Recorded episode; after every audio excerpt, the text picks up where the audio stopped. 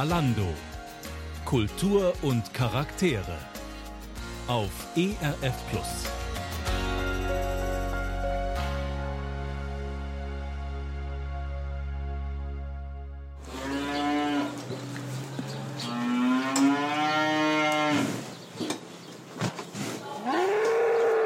Glückliche Kühe im Kloster, das ist heute unser Thema.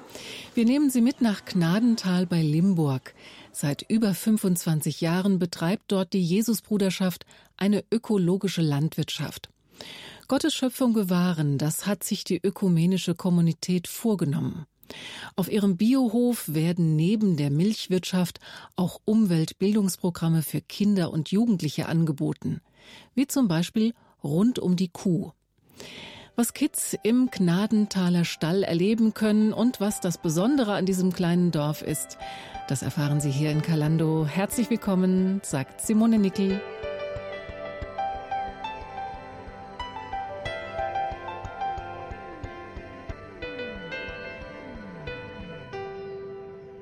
Kalando heute mit Eindrücken aus Gnadental, einem geistlichen Zentrum mit Biolandbetrieb. Gemeinsam mit meinem Kollegen Wolfgang Henrich habe ich mich auf den Weg in den Taunus gemacht. Gnadental liegt in einer hügeligen Landschaft, eingebettet in Wiesen und Waldstücke. Das kleine Dorf hat etwa 50 Einwohner. Die meisten Menschen, die hier leben, gehören zur Jesusbruderschaft. Die ökumenische Kommunität besteht aus Brüdern und Schwestern, also zölibatär lebenden Frauen und Männern. Und auch Familien gehören dazu. In Gnadental gibt es zwei Seminar- und Gästehäuser, eine ökologische Landwirtschaft, eine Buchhandlung und einen Klosterladen mit Kaffee.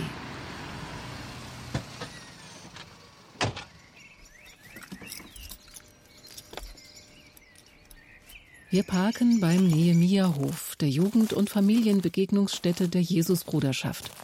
Ganz in der Nähe eine Liegebank mit schönem Blick ins Grüne. Sieht einladend aus. Gerade machte sich ein junger Mann darauf bequem. Wir sind früher als geplant, haben also noch Zeit für einen kleinen Spaziergang. Vorbei am Dorfkern, bei schwül heißen Temperaturen, laufen wir den Berg hinauf zum Haus der Stille, einem Einkehrhaus. Hier war ich schon mal als Gast und habe gute Auszeiten erlebt. Weiter geht's zum Friedhof der Jesusbruderschaft. Sieht irgendwie urwüchsig aus. Nur kleine Grabsteine, keine Einfassungen. Wir stapfen durch hohes Gras, gucken rein in die kleine weiße Kapelle, lesen die Namen der Verstorbenen.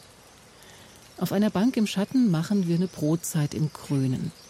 Was uns wohl heute erwarten wird? Wie passt eine Biolandwirtschaft zum Leben einer Kommunität? Wie sehen die Bildungsprogramme für Kinder aus? Neugierig gehen wir zurück ins Dorf. Ein Hingucker ist ein schön restauriertes Fachwerkhaus, das Äbtissinnenhaus. Daneben die alte Kirche. Im 13. Jahrhundert war sie Teil eines Zisterzienserklosters.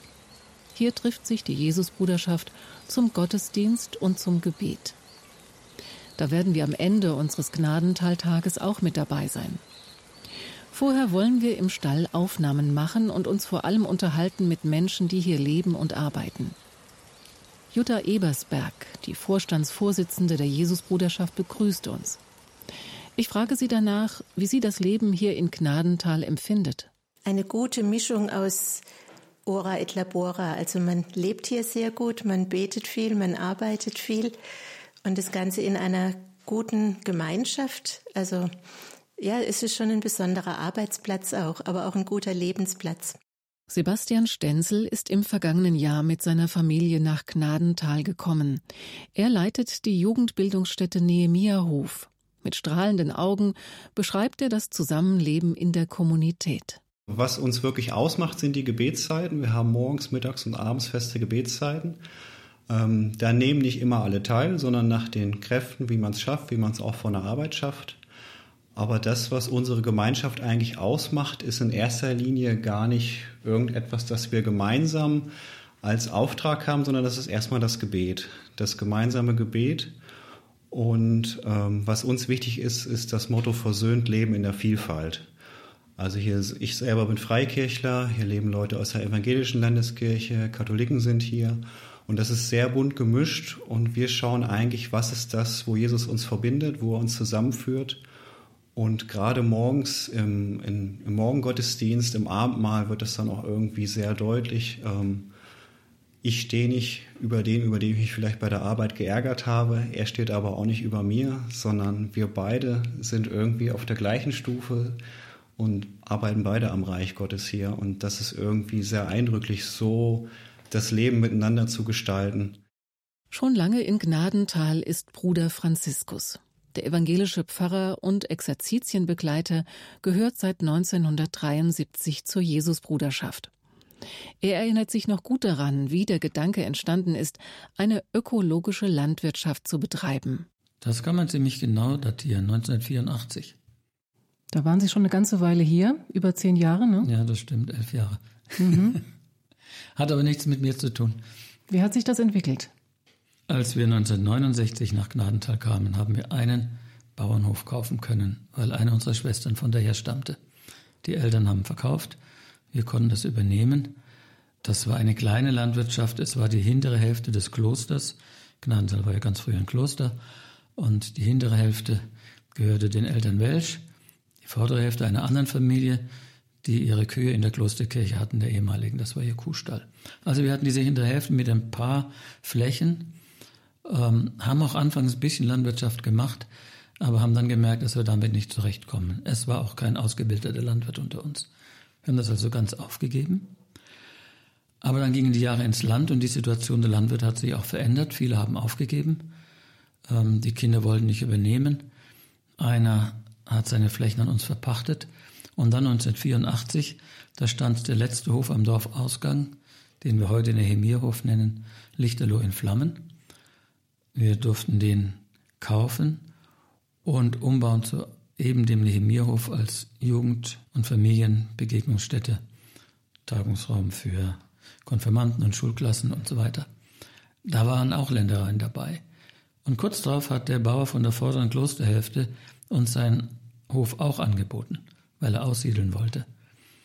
Damit war einmal äh, das geteilte Kloster wieder zusammen, aber es war auch eine ganze Menge Land zusammen. Und da kam die Frage auf, was machen wir jetzt damit? Das kann ja kein Zufall sein, dass jetzt plötzlich in so kurzer Zeit so viel Hektar Land zusammenkommen und ähm, auch das alte Kloster wieder zusammenkommt da muss Gott die Hand im Spiel haben. So. Und dann war die Frage, wie gehen wir damit um? Einfach weiter verpachten. Aber damals, so Anfang der 80er Jahre, war schon die Diskussion stark um konventionelle Landwirtschaft oder ökologische Landwirtschaft, natürlich Wirtschaften. Und dann war das für uns eigentlich relativ schnell klar, wenn wir schon so viel Land haben und es uns von Gott anvertraut ist, so haben wir das gesehen, dann wollen wir auch verantwortlich damit umgehen vor Gott und der Welt. Und dann war klar, dass wir auf natürliche Weise Land bebauen wollten. Nicht irgendwie ideologisch, auch nicht äh, irgendwie religiös aufgeladen, weil bestimmte Pflanzen oder Pflanzzeiten besondere Bedeutung haben, sondern einfach, wie es die Natur eben braucht. Und daraus entstand dann unser Konzept der ökologischen Landwirtschaft.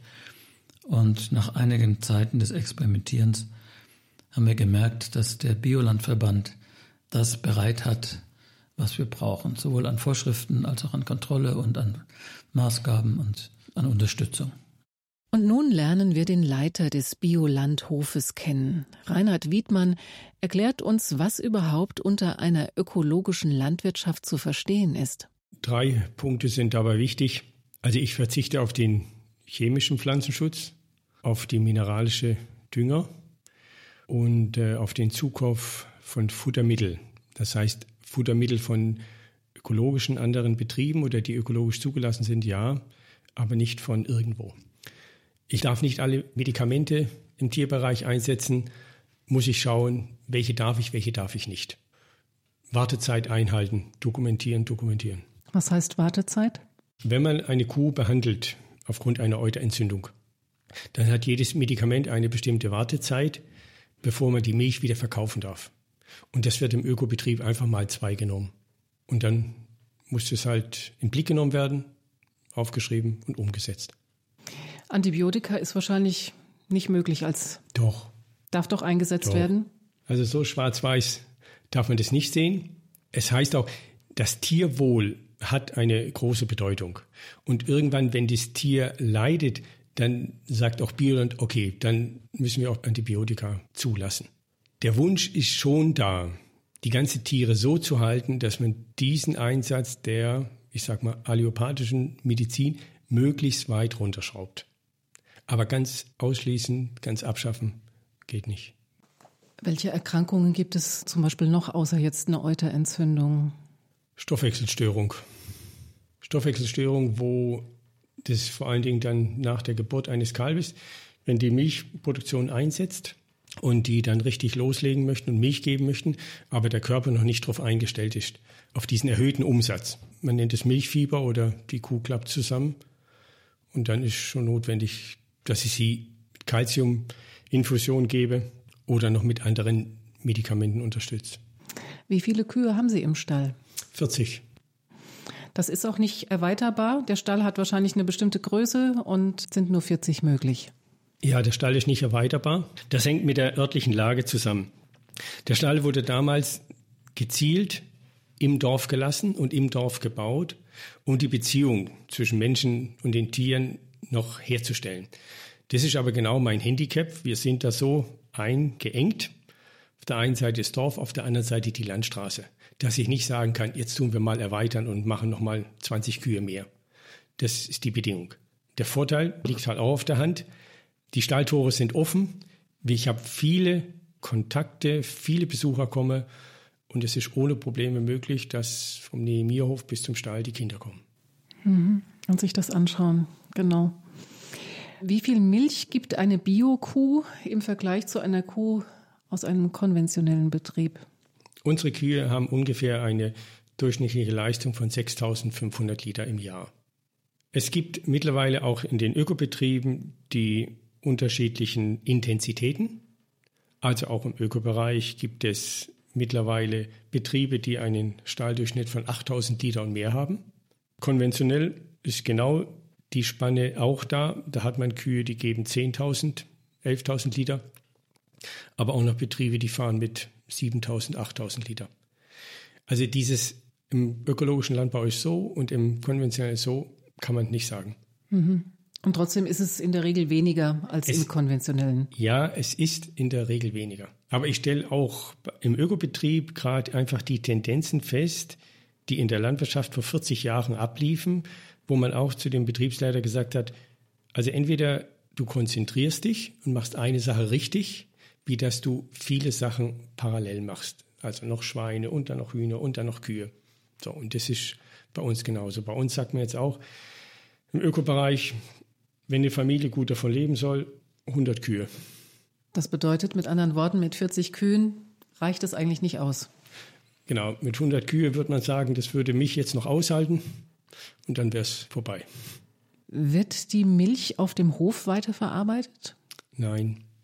Wir haben eine ökologische Molkerei in der Nähe von Korbach, die Obländer Bauernmolkerei, die, die holt es ab. Wir haben mal den Versuch gemacht, aber es wäre eine gute Vermarktung notwendig gewesen, um das Ganze finanziell tragbar zu machen. Trinken Sie Ihre eigene Milch? Ja, keine Frage. Schmeckt Biomilch anders als konventionelle Milch? Nein.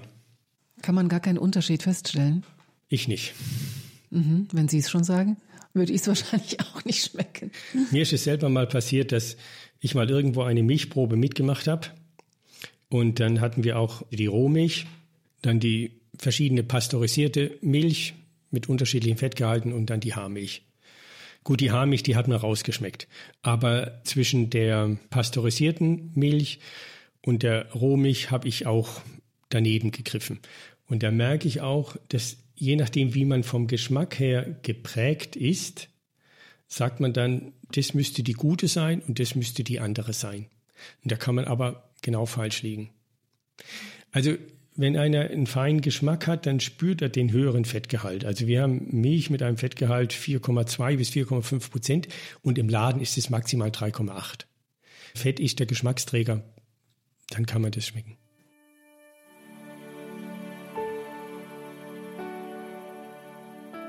Landwirt Reinhard Wiedmann ist auch Ausbilder.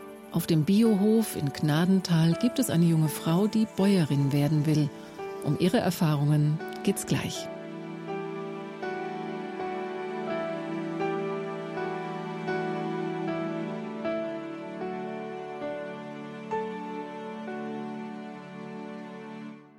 Die Jesusbruderschaft in Gnadental hat uns die Türen geöffnet. Versöhnt Leben in der Vielfalt ist das Motto der Kommunität. Menschen aus unterschiedlichen Kirchen und Konfessionen teilen hier ihr Leben, beten und arbeiten gemeinsam. Obwohl es in diesem kleinen Dorf im Taunus nur eingeschränkten Mobilfunkempfang gibt, zieht es immer wieder auch junge Menschen nach Gnadental. Katharina Färber, Azubi auf dem Biolandhof, verrät, warum sie gerade hier ihre Ausbildung macht. Ähm, ich habe vor der Ausbildung hier mein FSJ gemacht, so wie es jetzt dieses Jahr auch wieder welche gibt. Und habe dort eben auch schon die Landwirtschaft kennengelernt und habe dann gemerkt, dass mir das gefällt, wie, es hier wie hier gearbeitet wird und dass ich mich sehr für die Landwirtschaft interessiere. Und dann habe ich mich entschieden, noch zwei Jahre länger zu bleiben, um die Ausbildung zu machen. Mhm. Was sind so Ihre Hauptaufgaben? Also einmal am Tag darf ich melken. Das heißt, man ist immer zwei Stunden im Stall bei den Kühen und dann, je nachdem, was auf dem Feld gerade anfällt an Arbeiten oder was rund um den Hof gemacht werden muss, wenn es Reparaturen gibt und ich da helfen kann, darf ich mit dabei sein. Oder eben Feldarbeiten oder wenn die Kühe raus auf die Weide gebracht werden oder auf der Weide versorgen oder Futter holen. Alles, was halt so dazugehört, darf man in alle Teile mal Einblick haben und mitmachen. Sind Sie Frühaufsteher?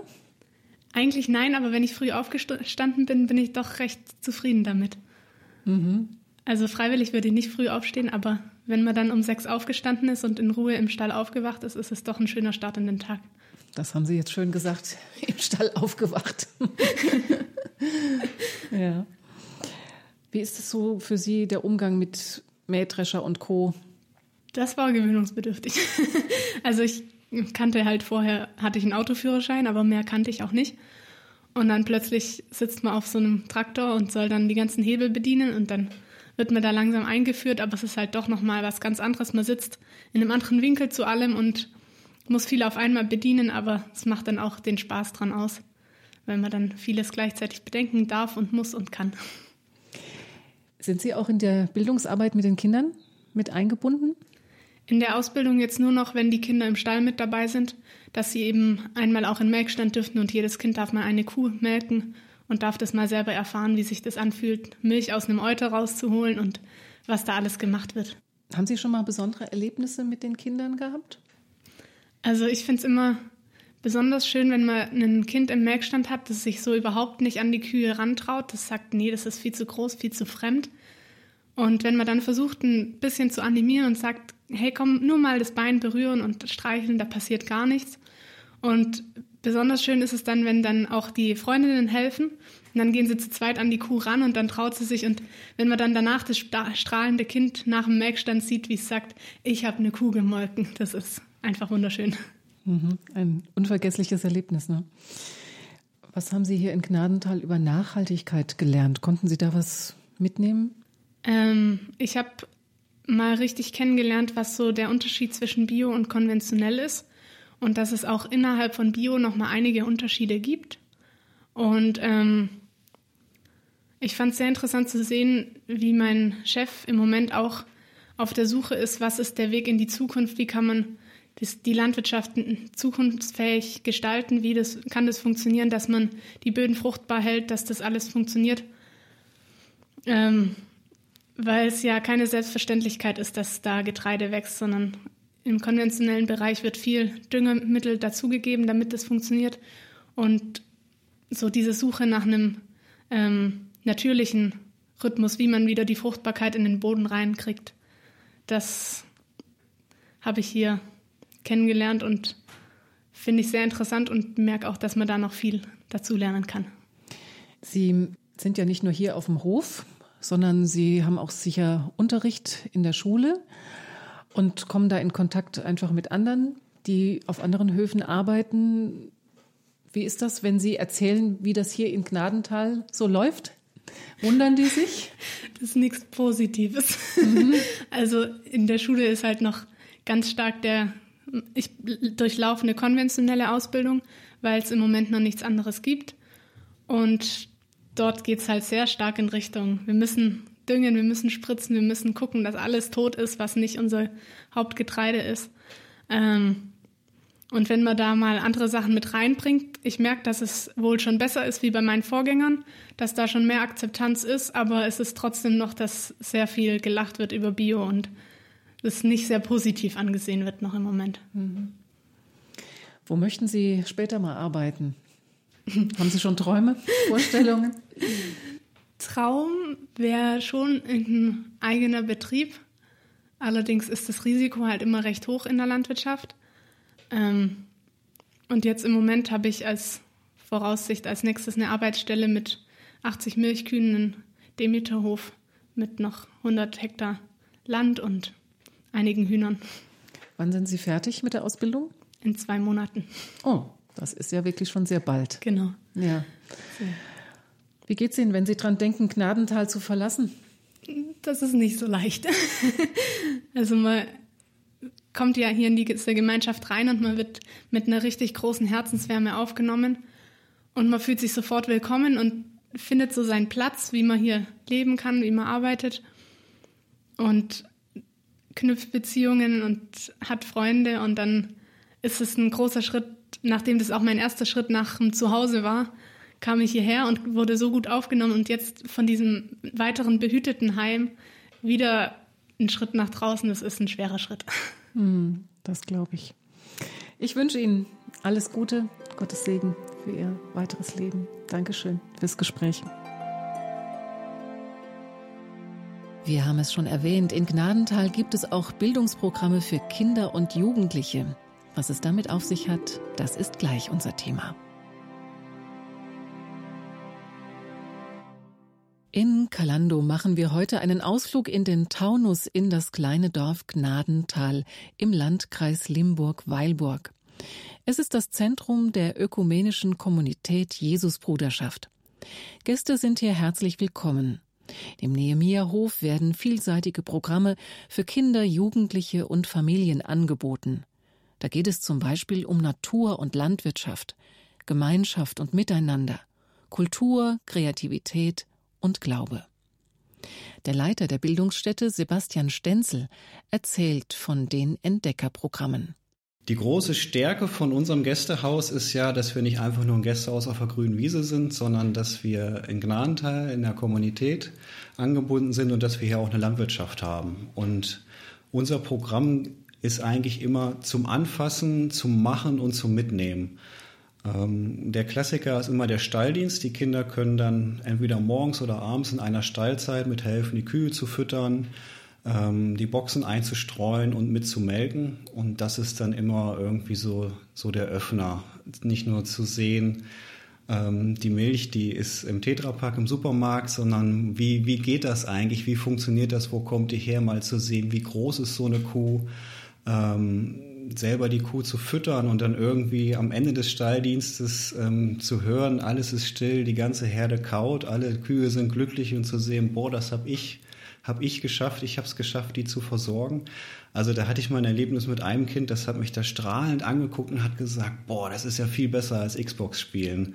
Und das war echt so ein besonderer Moment, wo ich gemerkt habe, okay, hier ist was passiert, hier konnte ich denen irgendwie die Schöpfung näher bringen, die Zusammenhänge der Welt, in der sie leben und das ist toll. Und dann auch zu sehen bei der Kuh, wie funktioniert das mit dem Melken, das Euter selber anzufassen, zu gucken, das ist gar nicht so einfach, dass da ein Strahl Milch rauskommt. Wie riecht das? Wie, wie, wie fühlt sich das an? Ja.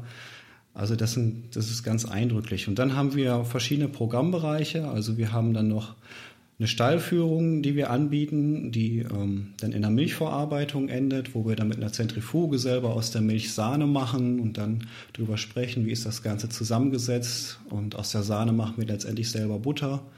Im Idealfall hatte die Gruppe noch die Backeinheit, wo wir darüber geredet haben, wo kommt Getreide eigentlich her, selber Brot gebacken haben. Dann können die Kinder selbstgemachte Butter auf selbstgemachtem Brot essen und gucken, wie schmeckt das, wie funktioniert das, wie geht das eigentlich. Und das ist immer ganz, ganz tolle Eindrücke für die Kinder. Ähm, Je nach Jahreszeit bieten wir auch an, dass wir selber mit den Kindern Apfelsaft machen oder eine Fledermausexkursion machen, um einfach mal zu sehen, was, was ist eigentlich alles in der Natur möglich. Es gibt die Einheit Lebensader Wasser. Da entdecken wir den Bach. Man geht so ein bisschen in dem Bereich auch nach, äh, Nachhaltigkeit und Klimaschutz, wo man sich anguckt, okay, die Ressource Wasser ist irgendwie begrenzt, wo benutzen wir Wasser eigentlich im Alltäglichen? Das Ganze bringen wir den Kindern spielerisch nahe und letztendlich endet es dann im Bach, wo man selber mit Keschern guckt, welche Tiere findet man da drin, bestimmt die, was sagt das über den Bach aus und es endet dann immer in einer riesen Wasserschlacht. Wie tolerieren denn die Kühe das, wenn da Kinder in den Stall kommen, immer mal und sich da probieren am Melken. Ist das für die Kühe in Ordnung?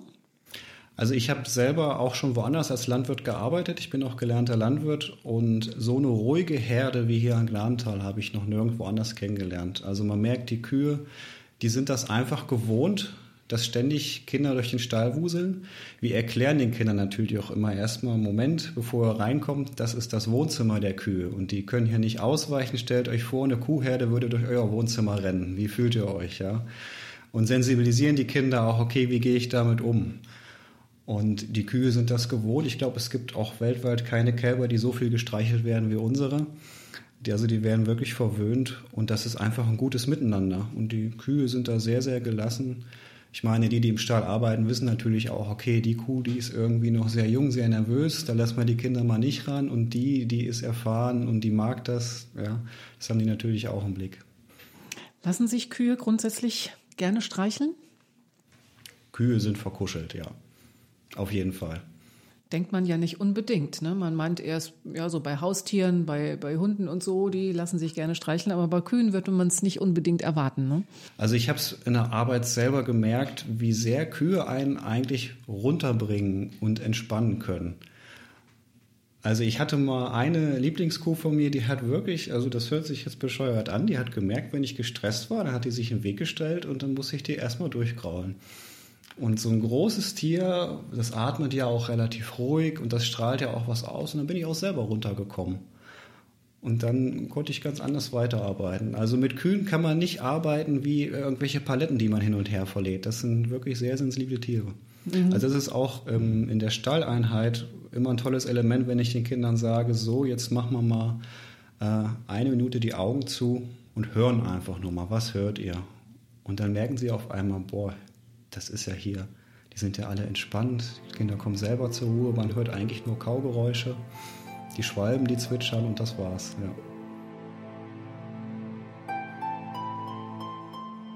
Jetzt haben wir schon viel über die Gnadenthaler Kühe gesprochen. Gleich gehen wir in den Stall und schauen beim Melken zu.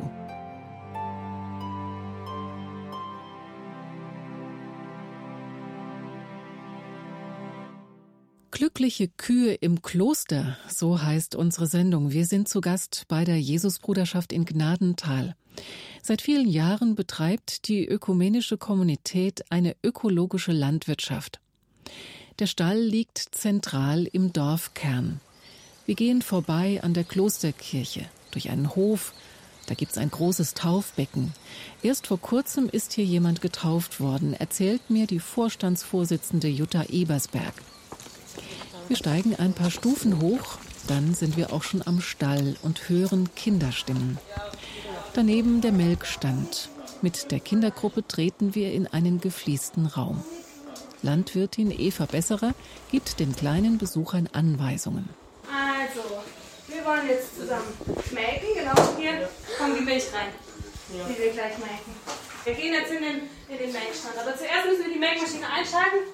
Das funktioniert hier. Du kannst sie mal anschalten. Schalt mal hier auf M.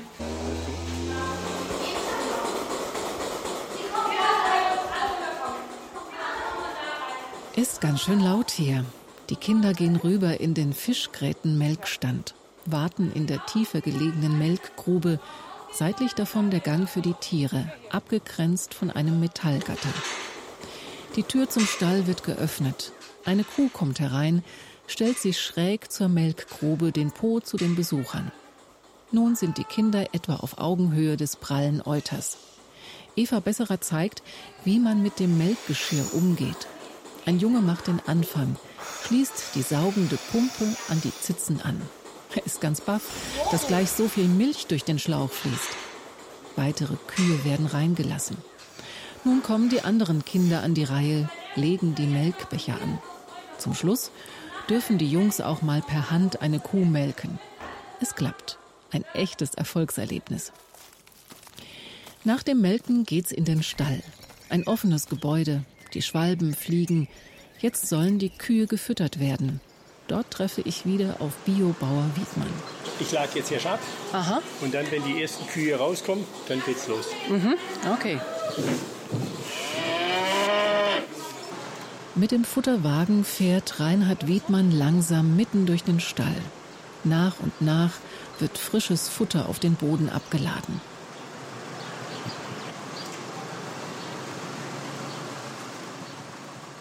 Die Kühe wissen schon, was kommt, strecken ihre Köpfe durch die Fressgitter. Die Kinder bekommen Heugabeln in die Hand, werden angeleitet, das Grünfutter so zu verteilen, dass die Kühe drankommen. Friedlich fressen die Tiere.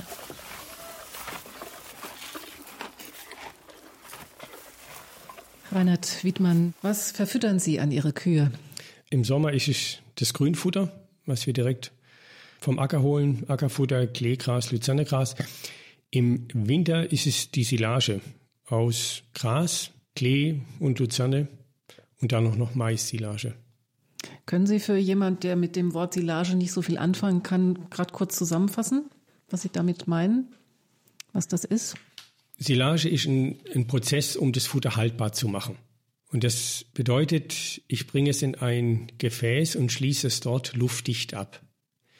Und dann findet dort im normalen Zustand eine Milchsäuregärung statt und macht das Futter dadurch haltbar.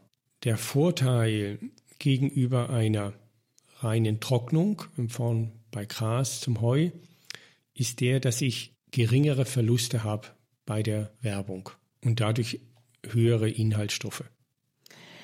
Wie groß ist Ihre Landwirtschaft? Wie viel Acker haben Sie? Was bebauen Sie? Wir haben insgesamt 115 Hektar. Von denen sind 47 Hektar Ackerland und 68 Hektar Grünland. Bei dem Grünland ist auch ungefähr 30 Hektar dabei, die wir nur einmal nützen und dann auch mit Schafen beweiden. Wie haben Sie das letzte heiße Jahr erlebt? Da war es ja sehr trocken. Wie war das für Sie in der Landwirtschaft? Ja, das war auf der einen Seite herausfordernd. Also ich konnte das ganze Jahr über Grünfutter holen für die Kühe, weil auf den Schlägen, wo das Ackerfutter stand, also Kleegras und Luzernegras, das ist immer noch gewachsen. Die haben aus größeren Tiefen ihr Wasservorrat geholt. Und dann hatte ich noch einen Futtervorrat von 2017, wo ich dann dankbar war, dass ich den konserviert habe. Das hat mir geholfen. Und von der Ernte her war das natürlich spielend, weil es gab keine Schlechtwetterperiode. Man konnte einfach machen. Das Schwitzen war ein bisschen viel. Und zuerst war ich ein bisschen überrascht, weil das Getreide stand ganz gut, dass die Erträge so gering ausfallen. Und bin jetzt, wo ich das Getreide verkauft habe und die Abrechnung bekommen habe, auch das Gewicht, habe ich gemerkt, dass der Weizen eine viel höhere Dichte hatte, wie ich angenommen habe. Und dass letztendlich die Erträge total identisch waren wie die Jahre vorher. Das hätte ich nicht gedacht. Also wo wir es nach Hause gefahren haben, haben wir gedacht, der Wagen ist nicht voll genug, da fehlt was. Aber jetzt, wo wir es übers Gewicht abgerechnet haben, haben wir gemerkt, da war in den Körnern mehr drin, wie ich gedacht habe. Mhm. Wie haben denn Ihre Kühe diesen heißen Sommer verkraftet? Also ich habe zwei Sachen konnte ich installieren. Auf der einen Seite habe ich ihnen so eine kleine Berieselung an zwei Stellen im Stall gebaut, wo ich dann ganz leicht das Wasser habe rieseln lassen. Und auf der anderen Seite habe ich einen Ventilator, aber auch schon Jahre vorher eingebaut, wo ich dann den ich habe laufen lassen. Und dann war das, ich sage mal, aus meiner Sicht erträglich. Gut, sie mussten damit umgehen. Was mich auch gefreut hat, ich habe letztes Jahr gerade das erste Mal einen Versuch gemacht, die Fliegenplage, die Fliegen, die ja halt im Stall sich wohlfühlen, zu bekämpfen mit der Schlupfwespe. Und das hat letztes Jahr funktioniert. Also der Fliegendruck war deutlich geringer wie in den Jahren vorher.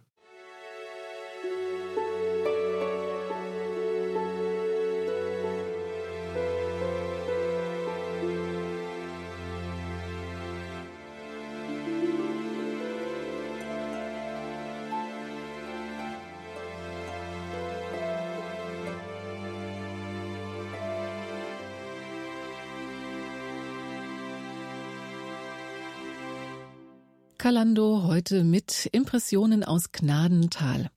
Das kleine Dorf ist malerisch im Taunus gelegen, ganz im Grünen. Im Tal fließt der Wörsbach. Eine beliebte Strecke für Fahrradfahrer führt hier vorbei.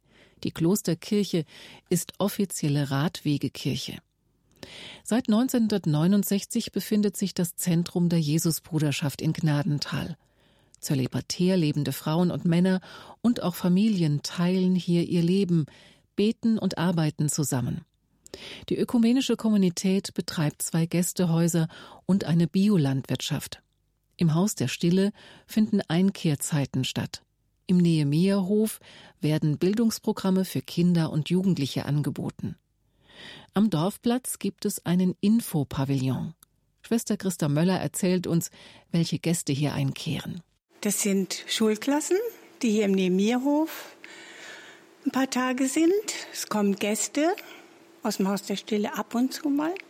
Aber das meiste sind Fahrradfahrer oder Wanderer, die einfach die gute Atmosphäre hier in Gnadental spüren und sagen, das ist gut hier zu sein. Ich sehe, hier gibt es Kuchen zum Beispiel und verschiedene Kaffeegetränke. Was haben Sie noch so im Angebot? Süßigkeiten sehe ich hier auch. Was verkaufen Sie noch? Die Süßigkeiten sind hauptsächlich für die Schulklassen, weil es die nicht im Nemierhof gibt. Aber es gibt eben Eis und kalte Getränke und vor allen Dingen sehr, sehr guten Kaffee. Und dann kann man hier eben auch ganz gemütlich sitzen, drinnen und da draußen. Ich glaube, Sie haben auch Produkte, die hier mit der Landwirtschaft zu tun haben, die Sie anbieten. Ja, das ist einmal der Apfelsaft, kann man hier trinken, also glasweise oder sich auch einen Kanister mitnehmen. Und dann haben wir Wurstdosen, Lammwurstdosen, verschiedene Sorten. Jetzt gibt es auch Olivenöl aus Israel. Wir haben ähm, noch hier einen Bauern im Dorf, der Ökotee, Kräutertee herstellt, verschiedene Sorten. Und die bieten wir natürlich auch gerne an.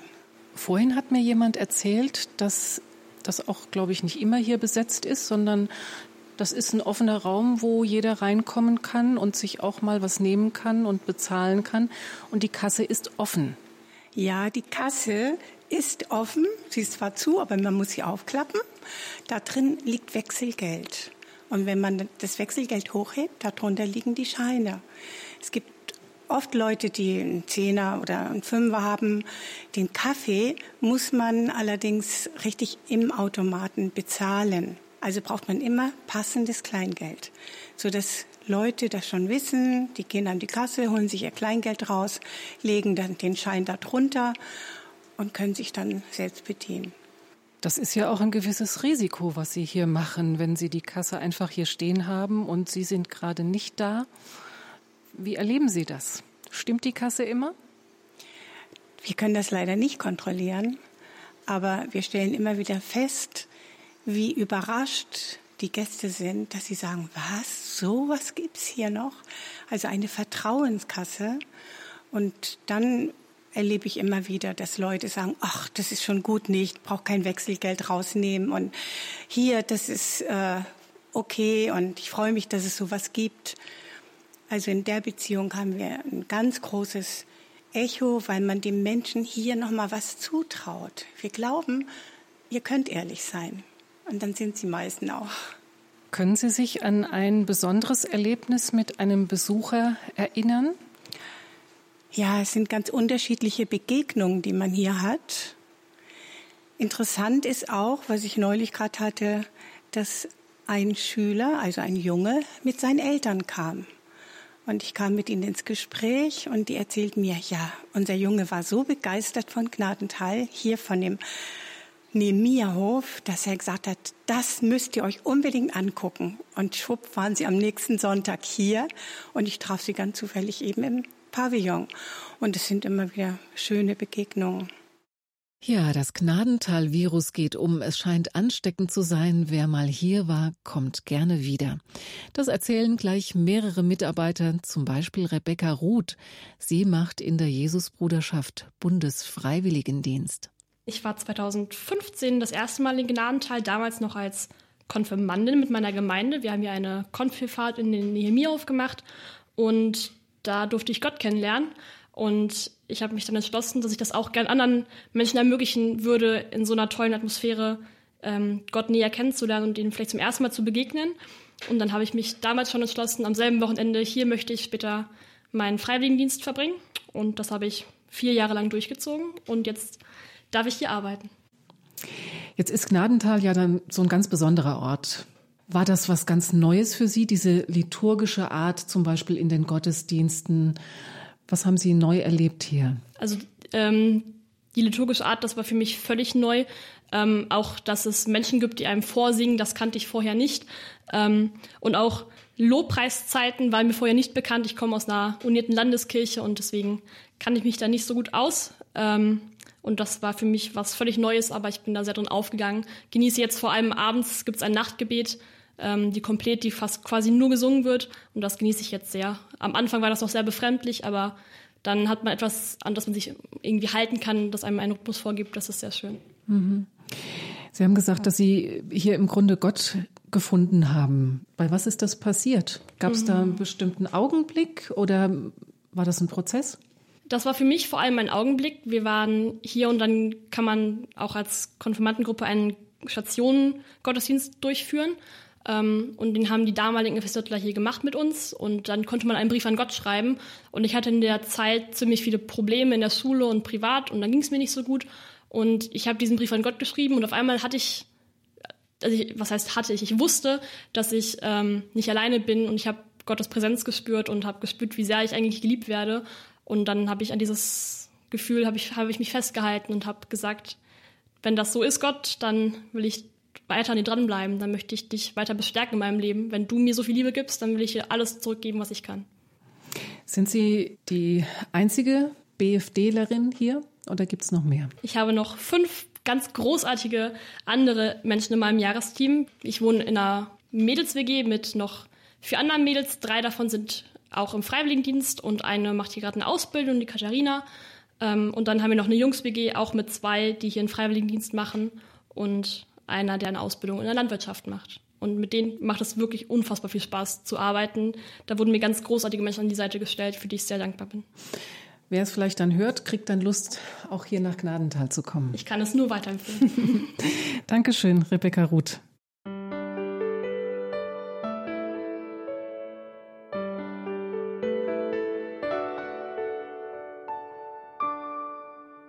Jutta Ebersberg, Sie sind Vorstandsvorsitzende der Jesusbruderschaft hier in Gnadental, schon seit vielen Jahren mit der Arbeit der Kommunität verbunden. Wie kam es zu dieser Verbindung? Wie hat sich das entwickelt für Sie, dass Sie heute hier sind? Angefangen hat es damit, dass mich jemand zu einem stillen Wochenende mit hierher genommen hat.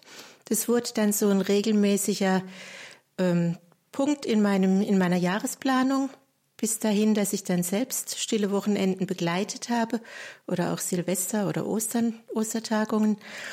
Ja, und dann wurde ich angefragt, ob ich mir vorstellen könnte, als Vorstandsvorsitzende hier zu arbeiten. Das war ein sehr überraschender Moment, aber ich freue mich jetzt hier zu sein seit schon einigen Jahren.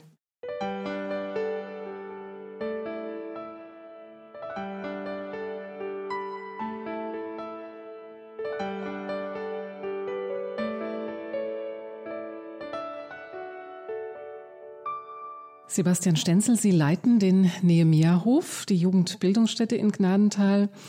Wie sah Ihr Weg nach Gnadental aus? Ich habe Gnadental 2009 kennengelernt. Da habe ich hier mein freiwilliges ökologisches Jahr gemacht. Und ähm, nach dem Jahr war irgendwie klar, das war es jetzt nicht gewesen mit Gnadental. Und letztes Jahr bin ich hier wieder hingezogen mit meiner Familie und habe dann die Hausleitung übernommen. Nicht wegen der Arbeit, sondern weil wir in der Gemeinschaft leben wollten. Also wir sind jetzt in der Anwärterschaft für die Familiengemeinschaft und in dem Zuge hat sich auch ergeben, dass die Stelle frei wurde und das hat sehr gut gepasst.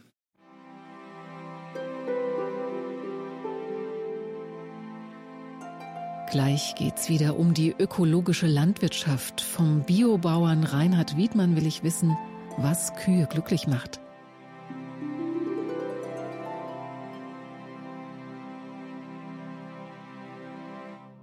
Gnadental ist ein besonderer Ort. In der Klosterkirche wird viel gebetet, in den Gästehäusern und auf dem Biohof viel gearbeitet. Die ökumenische Kommunität Jesusbruderschaft betreibt hier eine ökologische Landwirtschaft mit 40 Kühen. Der Betriebsleiter Reinhard Wiedmann beschreibt, wie artgerechte Tierhaltung aussieht, was eine Kuh braucht, um sich wohlzufühlen. Genügend Platz, sich zu bewegen, zu liegen, gutes Futter, Punkt. Ihre Kühe stehen hauptsächlich im Stall oder auch ab und zu auf der Weide? Ja, es gibt noch einen Auslauf, wo sie dann rauslaufen können. Was ich aber merke, das nehmen sie nicht an. Wenn wir den Auflauf ausmachen, dann ist es am Anfang interessant, dann sind wieder alle im Stall. Nur bei Regenwetter sind sie eher. Da stehen sie eher raus in Regen. Aha, wieso das? Weiß ich nicht. Würde man ja eher umgekehrt denken, ne? Dass man Schutz sucht beim Regen. Ja. Mhm. Ich, ich habe keinen Grund, ich weiß es nicht. Also mhm. ich merke halt, dieser Auslauf wurde als Verordnung eingeführt bei den Ökoverbänden, wenn man keine Weidehaltung hat. Weil man da irgendwas meinte, die Kühe können da was kompensieren. Aber wenn ich merke, dass die Kühe, unsere Kühe dann wieder gerne rein in den Stall gehen, dann sage ich, bei uns trifft es nicht zu. Die fühlen sich auch im Stall wohl. Ich führe das darauf zurück, dass wir unsere Buchten mit Stroh eingestreut haben, auch wenn da die Maße nicht optimal sind veraltet, wo ich weitermachen würde, wo ich mir ihnen mehr Platz auf den Gängen geben würde. Ja, das sind alles so Kompromisse, aber ich habe schon von vielen Leuten die Rückmeldung gekriegt, wenn die bei uns in den Stall gekommen sind, dass sie gesagt haben, A, das ist eine Ruhe hier drin, B, die Kühe sehen gut aus, man hat einen sehr guten Eindruck. Wie lange bleibt eine Kuh bei Ihnen? Es ist ja, die Lebenszeit ist begrenzt, irgendwann gibt sie vielleicht auch keine Milch mehr? Wie ist es bei Ihnen? Die Kühe geben ja immer Milch, wenn ein Kalb geboren wird. Deshalb bin ich immer der, ist ja immer der, der Rhythmus, dass sie immer wieder neu belegt wird, damit ein neues Kalb geboren wird. Und das ist so ein, so ein Punkt. Wenn das nicht mehr funktioniert, dass sie nicht mehr trächtig wird. Das ist ein Punkt. Ein anderer Punkt ist, dass Defizite, Defekte, Krankheiten auftreten, die sich im Laufe der Zeit vermehren. Entweder eine, ein Viertel hat eine Euterentzündung, dann nochmal ein Viertel und jedes Mal nimmt das Euter einen Schaden davon. Dann sage ich auch, okay, ich weiß nicht, wie lange ich, wie viel Laktation ich das noch machen kann. Oder Klauen sind auch so eine Sache. Probleme an den Klauen. Wenn ich eine Kuh habe, die sehr oft Probleme an den Klauen hat, dann sage ich auch, okay, vermutlich hängt es nicht nur an der Haltungsbedingung, sondern auch an der Genetik. Und dann muss ich sagen, also die belege ich nicht mehr. Da mache ich nicht mehr. Das, da mache ich Was jetzt. passiert dann mit dieser Kuh? Die wird verkauft an Händler und dann geht es zum Schlachthof. Mhm. Also Sie selber schlachten nicht? Wir haben jetzt ein Versuchsballon geschlachtet, dass wir eine junge Altkuh geschlachtet haben für uns. Und jetzt mal gucken, wie das Ganze funktioniert und läuft. Also 100 Kilogramm Hackfleisch habe ich schon mal wiedergebracht. Und jetzt kommen noch die Edelteile. Und dann mal gucken, wie das Haus der Stille damit zurechtkommt. Und wenn das funktioniert, dann ist es nicht die letzte. Mhm. Wie ist das mit Ihren Tieren? Geben Sie den Namen? Ja, mhm. unbedingt. Das ist Pflicht. Mhm. Pflicht auch deshalb, weil die Schulkinder ja kommen die Schulkinder wollen wissen, wie heißen die Kälber. Und dann passiert es mir auch passiert, dass nach einem Dreivierteljahr Schulkinder mit ihren Eltern kommen und suchen dann das Kalb sowieso. Und dann muss ich schon irgendwo nachgucken können, wo steht es jetzt. Also das hat sich bei mir eingeführt. Ich habe es früher nur bei den Kühen gehabt, Aber mittlerweile fangen wir das bei den Kälbern an und der Name, den das Kalb dann bekommt, behält es auch, bis es zu Kuh wird. Wenn eine Kuh kalbt, braucht sie ja öfters auch Unterstützung. Nein. Kriegt sie alleine hin? Ja. Mhm. Also sehr oft kriegt sie es allein hin, sind wir nicht dabei. Also ich würde fast sagen 60, 40. Also 60, wo sie es einfach allein macht, dann sind wir dabei oder kriegen es nicht richtig mit und dann liegt es im Stall irgendwo. Und 40 Prozent, wo wir dann mithelfen müssen. Gibt es auch mal die Situation, dass ein Kalb totgeboren wird? Ja. Gibt Wie erleben Sie das dann? Ist immer eine Herausforderung. Es ändert sich nie. Wir haben jetzt in diesem vor einem Monat auf eine kalbende Kuh gewartet. Die Anzeichen waren da, aber es hat sich nichts getan. Und dann irgendwann ist auch der Zeitpunkt, wo man dann gucken muss. Das heißt, das mache ich selber. Und dann habe ich reingefasst und festgestellt, dass das Kalb A rückwärts kommt. Das ist schon mal eine schwierige Lage. Und dass es auch noch gar nicht die Füße ausgestreckt hat, sondern noch angewinkelt sind. Die Füße gucken noch nach vorne. Und dann geht es telefonieren los mit der Tierärztin, die mir dann ein paar Tricks gesagt hat, wie ich da vorgehen soll, um die Füße praktisch nach hinten rauszukriegen. Das hat funktioniert. Beide Füße in die richtige Lage gebracht. Dann, weil es rückwärts gekommen ist, haben wir entschieden, den Geburtshelfer zu nehmen, weil es damit zügiger geht. Das Kalb war draußen. Was heißt denn Geburtshelfer zu nehmen? Geburtshelfer heißt, das ist eine mechanische Unterstützung zum Ziehen. Mhm. Ja, das ist ein Gerät, was man ansetzt, wo man die Füße festbindet. Und mit einer mechanischen Übersetzung kann ich dann kräftiger ziehen. Das habe ich gemacht. Und das Kalb kam noch gut raus, war nicht allzu groß. Und dann hat es auch am Anfang geatmet. Aber da hat man dann schon bald gemerkt, irgendwas stimmt nicht, irgendwas ist nicht rund. An, den, an dem Verhalten habe ich das schon gesehen. Und dann haben wir halt versucht, gekämpft, gemacht, getan. Und nach zehn Minuten wussten wir es, es hat es nicht geschafft. Mhm. Das ist dann schon ein bisschen heftig immer. Mhm. Trauert die Kuh dann? Wahrscheinlich schon auch, ne? Oder? Ich kann es nicht so richtig abschätzen. Ich, ich lasse das Kalb dann noch bei der Kuh drin liegen, dass es eventuell abschleckt, auch wenn es tot ist. Aber ich kann es nicht direkt sagen. Mhm. Es ist ja wahrscheinlich so, dass Sie auch irgendwann äh, sowieso auch bei einer Geburt, die gut verläuft, wo das Kalb lebt, dass Sie das Kalb von der Mutter irgendwann trennen? Mhm. Wie lange bleibt das Kalb bei der Mutter? Also ich lasse es zwei Tage bei der Mutter, weil ich einfach merke, für das Start ins Leben, für das Kalb ist es gut, wenn es am Anfang so oft und so viel trinken kann, wie es will. Das mache ich ganz gerne. In dem Wissen, dass wenn ich es dann trenne, dass es dann mal mehr, mal weniger zu einem Geschrei kommt. Mhm. In beide Richtungen. Das nehme ich in Kauf, weil ich halt sage, fürs Kalb, für den Start ist es besser. Mhm. Und bei Erstgebärenden mache ich das auch gerne, weil die dann einfach merken, aha, damit das Kalb was trinkt, müssen sie stillstehen. Lernen sie auch was dabei. Mhm. Ja.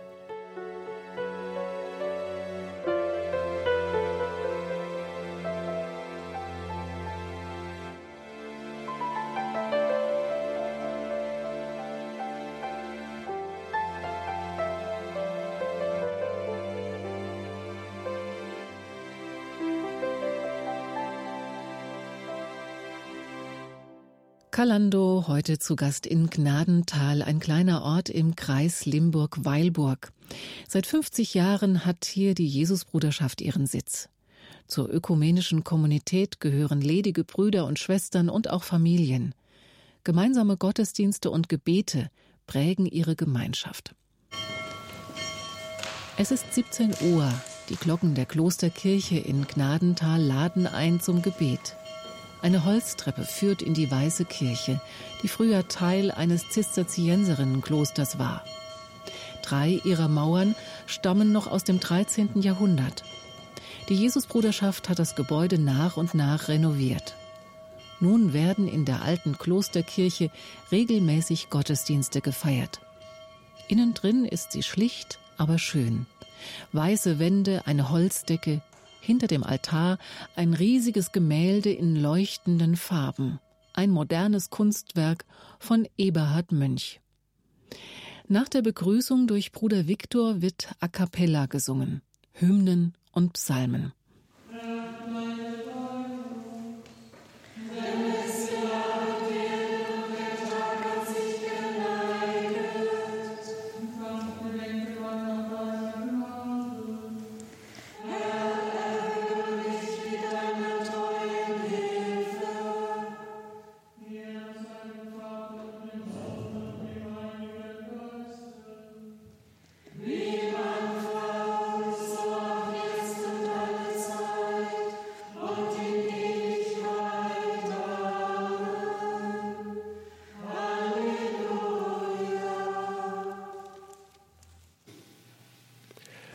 Fürbitte beten für Länder, Völker und Regierungen. Gott, Herr des Liebens, höre unser Rufen. Gott, Herr des Liebens, höre unser Rufen. Herr Jesus Christus, Retter und Herr der Welt. Dir bringen wir alle weltweiten politischen Entwicklungen, in denen nationale Egoismen, Lüge, Korruption und reine wirtschaftlichen Interessen immer mehr Raum gewinnen. Komm, Heiliger Geist, erneuere die Herzen, lenke und leite uns zum Frieden. Gott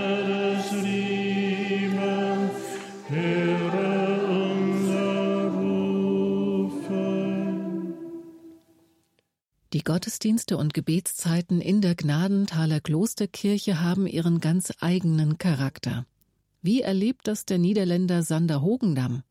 Er ist erst seit einigen Monaten bei der Jesusbruderschaft und arbeitet als Konzeptentwickler für Bildungsangebote in der Landwirtschaft ja, das ist auch einer der Gründe, warum wir hergekommen sind, warum es äh, gerade Gnadental uns so interessiert hat, wie ich die Spiritualität erlebe. Also es, vieles ist neu für mich. Ähm, was mir auffällt, ist, dass es ähm, relativ ja, liturgisch ist, also fester Ablauf und so weiter und eben so ein festes Rhythmus. Das ist relativ neu äh, für mich. Was ich sehr schön finde, ist äh, Raum für Stille und auch ähm, ja, einige Lieder habe ich hier gelernt, die ich auch sehr schön finde, die immer wieder gesungen werden. Und auch ähm, die Rolle der Bibel, dass, dass die Bibel wirklich wortwörtlich gesungen wird oder gesprochen, das, das spricht mich an. Aber vieles ist auch neu und manche Sachen auch ungewöhnlich. Aus welchem kirchlichen Hintergrund kommen Sie? Ich war in den Niederlanden, wo ich studiert habe, war ich in einer ähm, ICF-Kirche, also International Christian Fellowship. Und das war ja, von verschiedenen Konfessionen zusammen. Und da wird eher Worship-Musik gemacht. Das genau. ist was ganz anderes äh, wie in der Genau, Worship-Musik, mhm. äh, frei, freie Gebete. Mhm.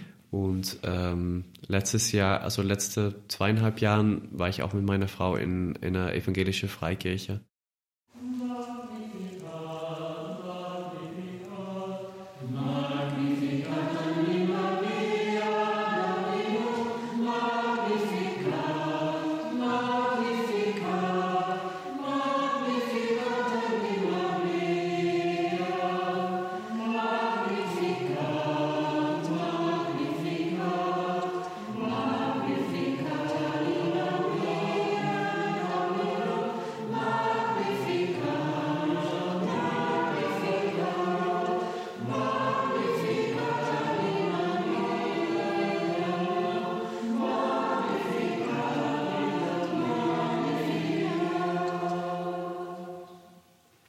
Reinhard Wiedmann, hier in Gnadental gibt es ja diese regelmäßigen Gebetszeiten, Gottesdienste. Welche Bedeutung hat das für Sie? Also ich denke, der Ort wäre nicht das, was er wäre, wenn nicht diese Gebetszeiten stattfinden würde. Also die Gebetszeiten haben für mich eine sehr hohe Bedeutung. Was aber nicht heißt, dass ich immer da hingehe. Weil, gut, weil ich ja die, die andere Aufgabe habe. Und für mich war das am Anfang auch ein, ein Lernprozess, das nicht zu bewerten, so nach dem Prinzip, wenn du melkst, bist du ein guter Christ, wenn du betest, bist du ein besserer Christ. Sondern dass beides seinen Platz hat nebeneinander. Und der, die einen beten und die anderen melken die Kühe. Aber das heißt jetzt auch nie, dass es gut wäre, wenn ich immer nur Kühe melke, sondern auch mal bewusst auf mir die Zeit nehmen und sage, heute habe ich die Zeit, heute gehe ich auch zum Gebet. Bruder Franziskus hat Verständnis dafür, dass Landwirt Reinhard Wiedmann nicht immer am Gebet teilnehmen kann. Bei der Landwirtschaft muss man immer zirkeln. Wenn unser Landwirt mal in den Gottesdienst kommt und so, dann weiß man, er hat sich das jetzt so eingeteilt, dass es geht. Aber es kann auch mal nicht gehen, wenn Ernte ist. Oder wenn er sogar bittet, dass man dabei hilft. Haben Sie das schon dann, mal gemacht? Sind Sie schon mal mit zur Ernte rausgefahren? Ja, ja. ja, ja. Mhm. Schon Heu aufgegabelt, als wir noch nicht Maschinen hatten, die das machen konnten. Äh, oder auch mal ausmisten geholfen oder Silage verfüttert. Geht heute alles ein bisschen automatischer. Das widerspricht der ökologischen Landwirtschaft nicht, dass man Maschinen einsetzt. Aber früher haben wir öfter mal auch mitgeholfen. Hat das Ihren Blick, Sie sind ja Theologe und Exerzitienbegleiter, hat das Ihren Blick auf die Schöpfung nochmal erweitert? Ja, bestimmt. Ich kann jetzt aber nicht sagen, worin. Weil die Schöpfung war mir schon immer irgendwie nah. Vielleicht heiße ich ja deshalb auch Franziskus. Und ich habe mich immer schon an Gnadental gefreut, seine Umgebung, der Artenvielfalt, die vielen Vögel, alles, was es hier gibt. Aber natürlich hat das Leben mit einem Landwirt und einer Landwirtschaft auch nochmal zum Beispiel das Verständnis für Wetter und Wetterverhältnisse vertieft, einfach zu wissen, ich hätte jetzt keine Sonne, aber er braucht Regen, also beten wir für Regen. Das ähm, klar, man lebt dann stärker mit. Haben Sie da schon erlebt, dass Gebete erhört worden sind um gutes Wetter? Ja, einmal auf sehr lustige Weise. Das war vor vielen Jahren und wir hatten unseren 1. Mai, das ist unser Freundestag, der Tag der Begegnung. Und alle Welt hätte ich fast gesagt, alle Bruderschaft hat um Sonne gebetet und es war so Mischwetter. Und einer unserer Brüder hat gesagt, und ich bete für Regen, weil wir ihn brauchen. Na gut, da stand sozusagen Gebet gegen Gebet, Aussage gegen Aussage beim lieben Gott. Wie wir den Tag erlebt haben, war es so, es war immer dann trocken, wenn wir es brauchten, wenn wir ins Freie gingen, nach dem Gottesdienst, zum Mittagessen. Es hat immer geregnet, wenn wir in der Kapelle waren oder ein Vortrag hörten. Also, das Ideal. perfekt, perfekt hat er das erhört.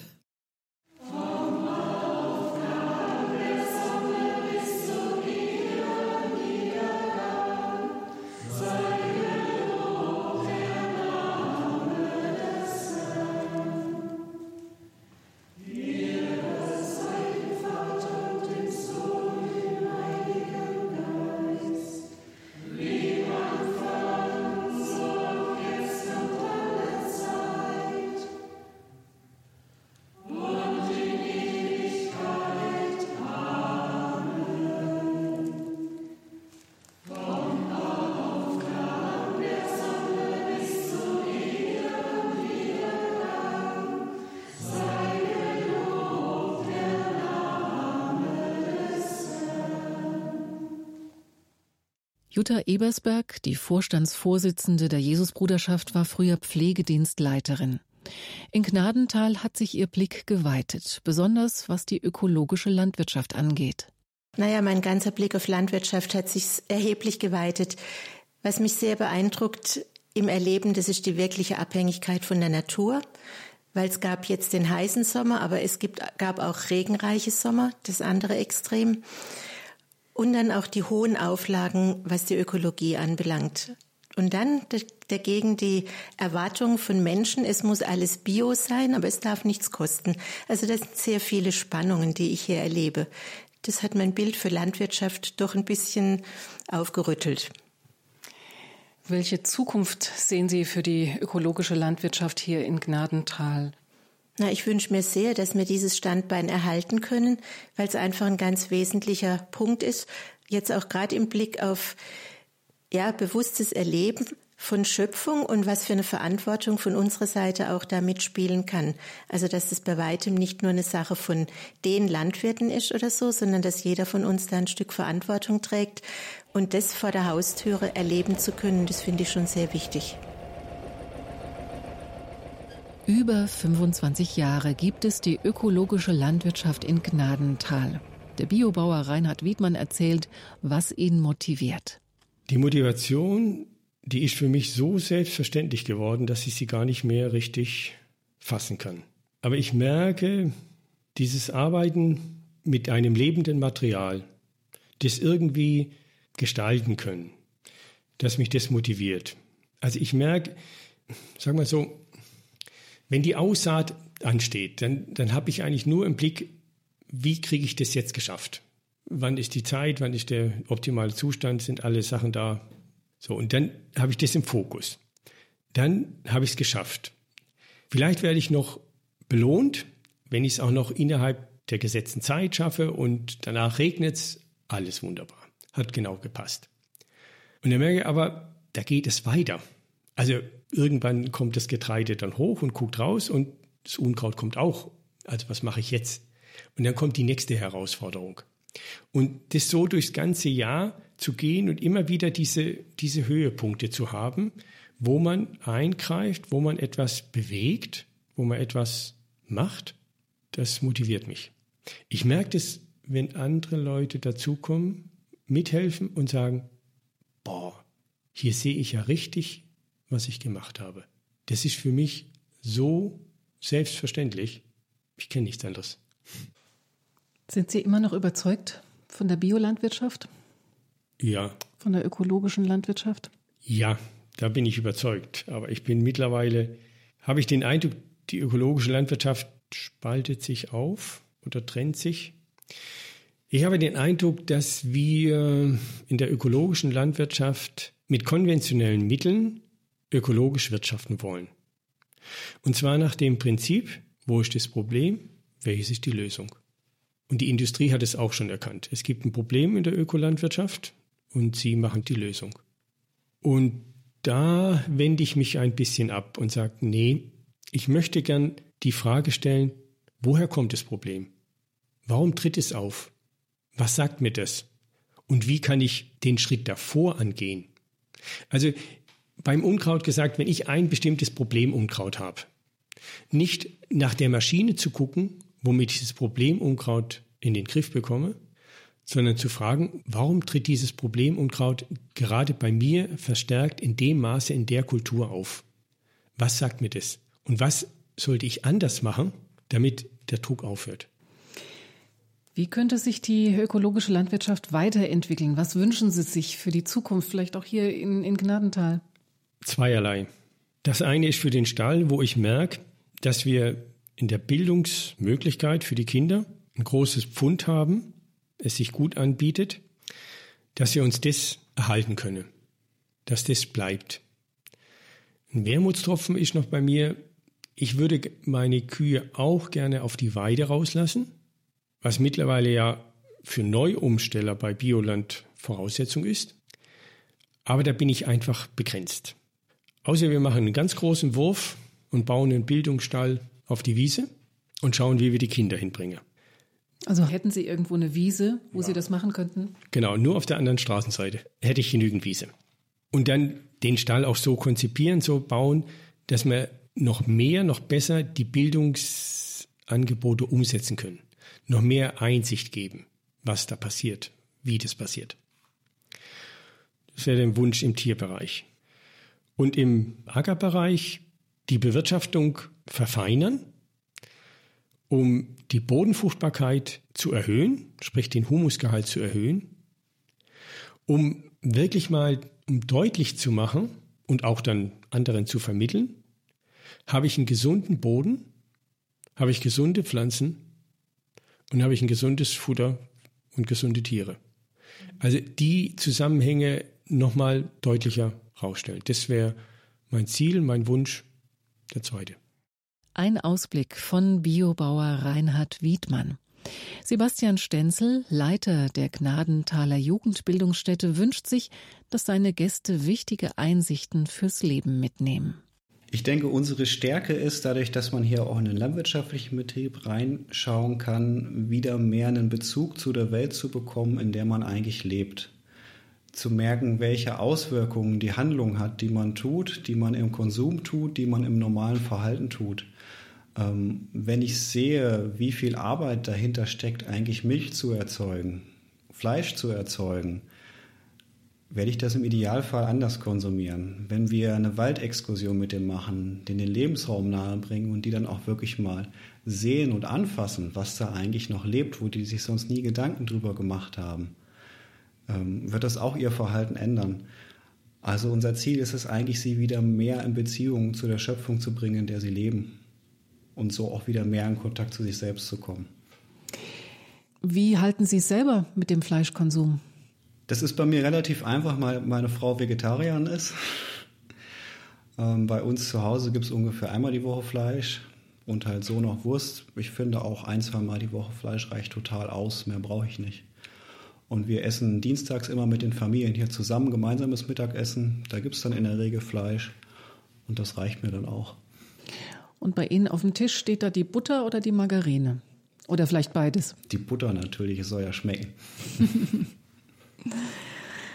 Wovon träumen Sie? Wie soll sich Gnadental hier weiterentwickeln, so als außerschulischer Lernort? Was würden Sie sich wünschen? Wo wir gerade konkret dran sind zu gucken, wie können wir das ausgestalten, ist außerschulischer Bildungsort für Schulen aus der Region zu werden.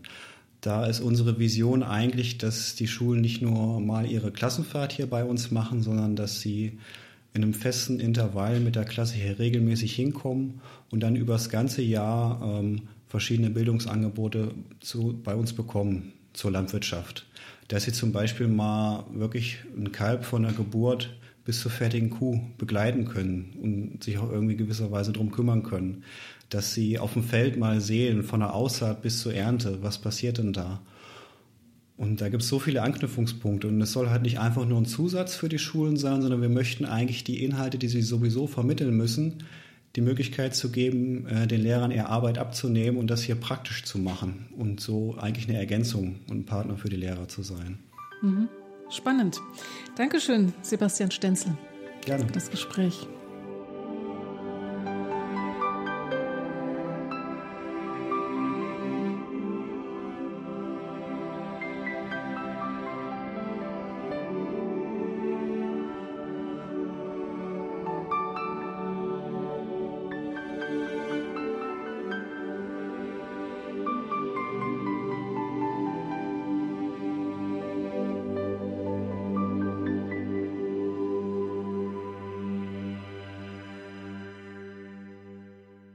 Mein Kollege Wolfgang Henrich ist bei mir. Wolfgang, du hast mich in Gnadental begleitet, die Gespräche aufgenommen. Du selber hast mal Landwirtschaft studiert, hast auch selber mal Kühe gehabt. Wir waren dann zusammen im Stall und du hast mir dann auch erzählt, eigentlich kann ich einer Kuh gar nicht vorbeigehen, ohne sie mal zu streicheln. So war es dann auch. Das musstest du auch machen. Wie war das für dich im Stall? Was hast du da gesehen? Was ist dir aufgefallen? Mir ist aufgefallen, dass das sehr schöne Kühe waren, rotbunte Kühe, weder zu mager noch zu fett. Und äh, es hat auch, glaube ich, der Lening im Gespräch erwähnt, sehr ruhige, ausgeglichene Tiere. Die waren insgesamt unaufgeregt und es war keine Hektik im Stall. Also nach meinem Eindruck waren das schon, würde ich unter der Kategorie glückliche Kühe verzeichnen wollen. Der Stall war nicht nach modernsten Ansprüchen eingerichtet, aber die Tiere können sich bewegen, sie haben schön eingestreute Liegeboxen, waren auch erstaunlich sauber. Ich kenne viele Ställe, wo wirklich, wenn man dann im Melkstand steht und die Tiere kommen rein und die sind total verdreckt, müssen erst aufwendig gesäubert werden. Das war hier nicht, die waren wirklich relativ sauber, picopelle eigentlich. Wie kommt das? Wie erklärst du dir das? Ja, weil ausreichend Platz da war und der anscheinend auch sorgfältig eingestreut wird. Das heißt, man wechselt die Streu regelmäßig und das nehmen die Kühe auch an. Die legen sich also wirklich nur in diese Boxen und bleiben dadurch sehr sauber. Was mir zum Beispiel aufgefallen ist, diese Massagebürste, die dort hing und dann ging eine Kuh einfach hin und dann ging die los und dann wurde die da massiert. Also das fand ich auch ganz toll. Ja, fand ich auch schön. Kühe können genießen, lassen sich zum Beispiel gern streichen, aber so eine Massage, das sind ja Stellen, wo die Kuh auch selbst nicht mit der Zunge hinkommt und man hat halt auch Juckreiz und Parasiten im Pelz und im Fell und das ist dann schon sehr angenehm für die Tiere, wenn da so eine Bürste schön durchs Fell rotiert. Wir waren dort zur Zeit, als die Kühe gefüttert worden sind. Was für Futter haben Sie bekommen? Also für mich sah das sehr gut aus. Das war grasgrün, aber das war nicht nur Gras. Nee, das war Kleegras, also eine Mischung aus Gräsern und aus Klee. Das ist ein relativ eiweißreiches, gutes Futter für die Tiere und sah gut aus und schmeckte den Tieren anscheinend auch. Ich war mhm. auch ziemlich erstaunt, dass es im Melkstand, da wo die Tiere gemolken werden, äh, die Tiere kein Futter bekommen. In meisten Betrieben ist es so, dass die Tiere auch so ein bisschen angelockt werden, in den Melkstand zu kommen, weil sie wissen, da gibt's Kraftfutter oder es gibt was Leckeres. Und die Tiere kamen wirklich rein, standen im Melkstand, wurden nur gemolken, es gab keine Belohnung in Form von Futter. Fand ich eigentlich erstaunlich, habe ich so auch noch nicht gesehen. Ganz am Schluss haben wir Aufnahmen in der Klosterkirche gemacht und als wir fertig waren, dann hast du dein Smartphone gezückt und hast ein Foto geschossen von einem großen Gemälde, was da hing. Was hat dich daran fasziniert? Das fand ich total beeindruckend, weil die Farbe, das war äh, ein Gemälde mit vielen bunten Farben, aber in der Mitte war ein völlig strahlendes Gelb. Und ich dachte, das ist wirklich so das kommende Licht, das Licht der Herrlichkeit, was so jetzt schon noch nicht da ist, aber doch schon wirklich auf uns zukommt. Und das war mächtig beeindruckend. Und ich habe auch gemerkt, äh, davor stehen und nachher das Bild auf dem Smartphone, das sind schon wieder zwei Welten. Also das Bild ist auch nur ein Abglanz. Das Bild selbst war auch nur ein Abglanz dessen, was äh, wir als Christen erwarten. Aber das war schon ein ganz tolles Bild. Kunst, das gehört ja auch mit zu Gnadental und das ist uns eigentlich auch gleich am Anfang begegnet. Wir sind ein bisschen spazieren gegangen über das Gelände und du hast es dann entdeckt, dass da auch ein Kunstwerk war. Ich, ich wäre da eigentlich vorbeigelaufen, aber du hast gedacht, Moment, da ist doch was. Ja, völlig unscheinbar, fast so ein bisschen versteckt unterm Gebüsch lagen mächtig große Betonklötze, oben u-förmig äh, ein Stahlteil eingemauert. Die waren schon relativ dunkel, der Stahl war schon so ein bisschen angerostet. Im ersten Moment dachte man, was ist das, was soll das? Und dann hing da ein kleines äh, Bronzeschild zur Erklärung dabei. Das war eine Installation von Andreas Felger. Die hatte den Titel Vergänglichkeit. Im ersten Moment ja, gestutzt. Ich konnte nicht so viel mit anfangen, aber im Nachhinein habe ich mir überlegt, er hat zwei Materialien gewählt, die erstmal für große Haltbarkeit und lange Lebensdauer stehen, der Stahl und der Beton. Und ich glaube, die Installation ist angelegt auf viele Jahre. Das heißt, man muss äh, das immer mal wieder beobachten, wie entwickelt sich das. Und dann wird man merken, auch die Materialien, die wir so für stabil und konstant halten, sind auch doch der Vergänglichkeit unterworfen. Und man muss es wirklich über die Jahre sehen. Und für mich schloss sich dann der Kreis wieder zu dem äh, Lichter oder zu dem Gemälde in der Kapelle hinter uns äh, so ein bisschen oder in der Phase der Vergänglichkeit und vor uns so das Licht, was auf uns zukommt. Und das war so eigentlich ein schöner künstlerischer Rahmen für den Tag in Gnadental.